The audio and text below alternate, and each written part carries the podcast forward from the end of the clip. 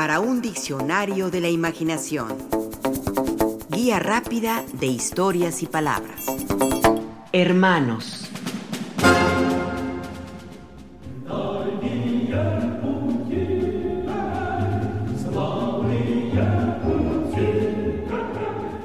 En 1920, durante un partido de fútbol sin lustre ni gloria, se sellaría el inicio de una gran injusticia. Sucedió en Rusia. Ese día, Nikolai Starostin, centro delantero de gran carisma y notables aptitudes deportivas, burló con un estupendo dribbling y un indignante pase por entre las piernas al corpulento y temido defensa Laurenti Pavlovich Beria, que culminó en un certero tiro a gol. En las improvisadas gradas de quienes presenciaban el partido, los festejos no se hicieron esperar. Hubo quien celebró la anotación y hubo quien se burló del defensa por haber sido gambeteado de esa manera. Laurenti Pavlovich Beria volteó a verlos con evidente desdén. A Nikolai Starostin le lanzó una cara de pocos amigos. No era un hombre de quien burlarse por rencoroso y vengativo. Ese día sufrió el escarnio, también el gambeteo eficaz de su adversario, pero ya le llegaría su tiempo de vengarse. Al paso de los años, Nikolai Starostin continuó en el fútbol soccer. Se convirtió en un destacado futbolista profesional, admirado y querido por muchos. En tanto, Laurenti Pavlovich Beria, al paso de los años, se convirtió en director de la temible policía secreta soviética, la KGB.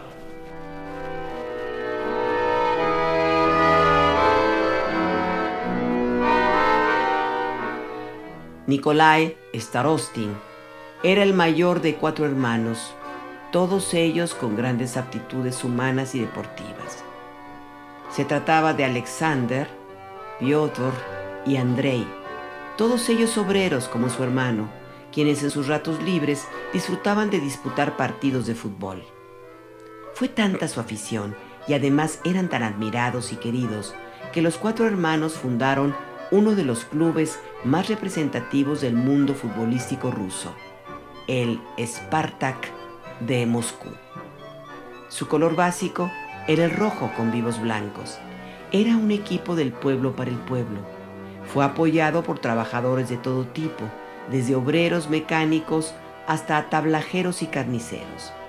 De hecho, a su fanaticada se le conoce como miazo, que significa carne, y durante los partidos una de sus arengas favoritas consistía en amedrentar al equipo contrario con el grito Somos carne, queremos carne. Hasta la fecha, los aficionados y jugadores del Spartak son conocidos como Narodnaya Komanda, que significa equipo del pueblo. Pero, ¿por qué el nombre de Spartak? Esto respondió alguna vez Andrei Starostin, uno de los hermanos. Necesitábamos un nombre que representara las mejores cualidades de un atleta. Coraje, hambre de victoria, firmeza en la lucha, habilidad, fuerza, fidelidad y un ideal. Ese nombre lo encontraron en la figura de Espartaco, el legendario esclavo que se rebeló contra el imperio romano en su afán de luchar contra la injusticia y por la libertad.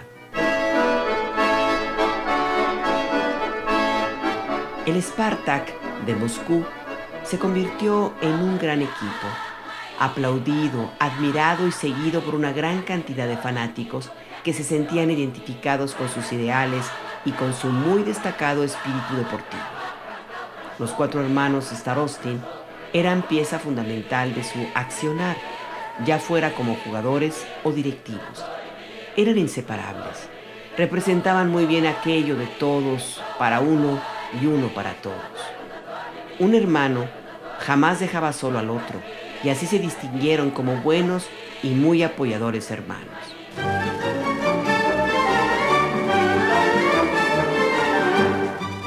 Por cierto, la palabra hermanos proviene del latín germanus. No tiene nada que ver con el gentilicio aplicado a los alemanes. Un germano es un hermano y su raíz proviene de genus, que es género, y de gignere, que es engendrar. Así, germano es un brote, un retoño. De ahí tenemos una palabra como germen en el sentido de inicio. Durante mucho tiempo se añadió la expresión frates germanos para asignar a los hermanos que provenían del mismo padre y madre, pero después entró en desuso.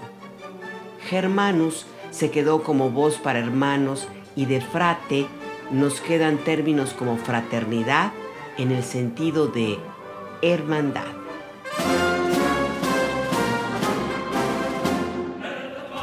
La hermandad de los Starostin le dio brillo al fútbol y en especial al Spartak.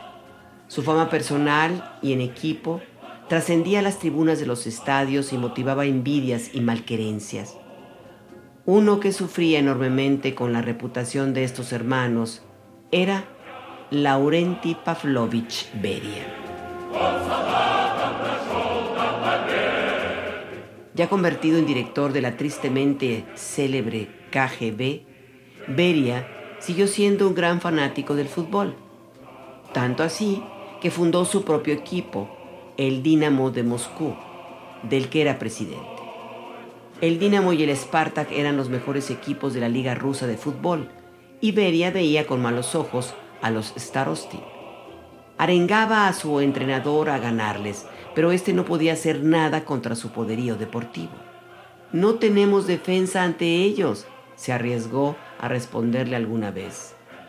Beria, maquiavélico, le respondió, ¿Usted cree que una buena defensa sería fusilarlos?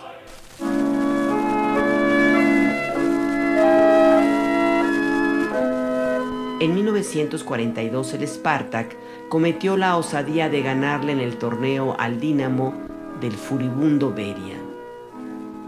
El jefe máximo de la KGB montó en cólera. Los hermanos Starostin debían pagar la cara. No los fusiló como hubiera querido, pero les levantó cargos de ser integrantes de un complot para matar a Stalin. Fueron acusados también de alabar los deportes burgueses y tratar de arrastrarlos hacia el régimen soviético. Fueron aprehendidos y llevados a Siberia. Las duras condiciones de los gulags soviéticos son bien conocidas en cuanto a sus horrores. Los cuatro hermanos Starostin fueron condenados a trabajos forzados en un clima inclemente y con hambre. Pasaron varios años separados todos ellos en distintos gulags. Hubieran muerto como murieron millones de personas durante las llamadas purgas estalinistas, pero los salvó el fútbol.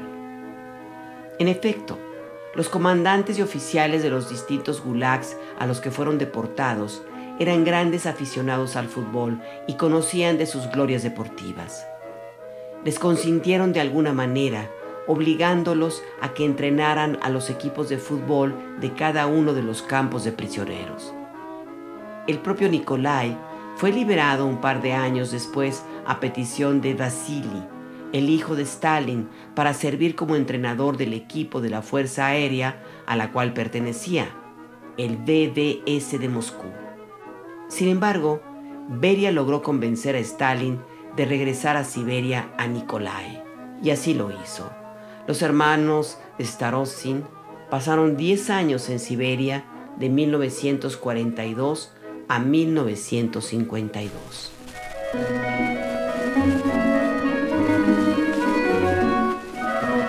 Pero el tiempo acomoda a las personas en su sitio. Los hermanos Starostin regresaron a formar parte de la selección rusa de fútbol y Nikolai, su hermano mayor, fungió incluso como su entrenador. Hoy, en el estadio del Spartak de Moscú, hay una estatua con la efigie de los cuatro hermanos, un homenaje a su tenacidad y empeño deportivos. Son unas leyendas del balompié ruso. En cuanto a Beria, el 23 de diciembre de 1953, el antiguo jefe de la KGB, fue ejecutado de un tiro en la cabeza, acusado ni más ni menos que de manejos criminales a favor del capitalismo extranjero. Así las cosas en el mundo del fútbol y la política.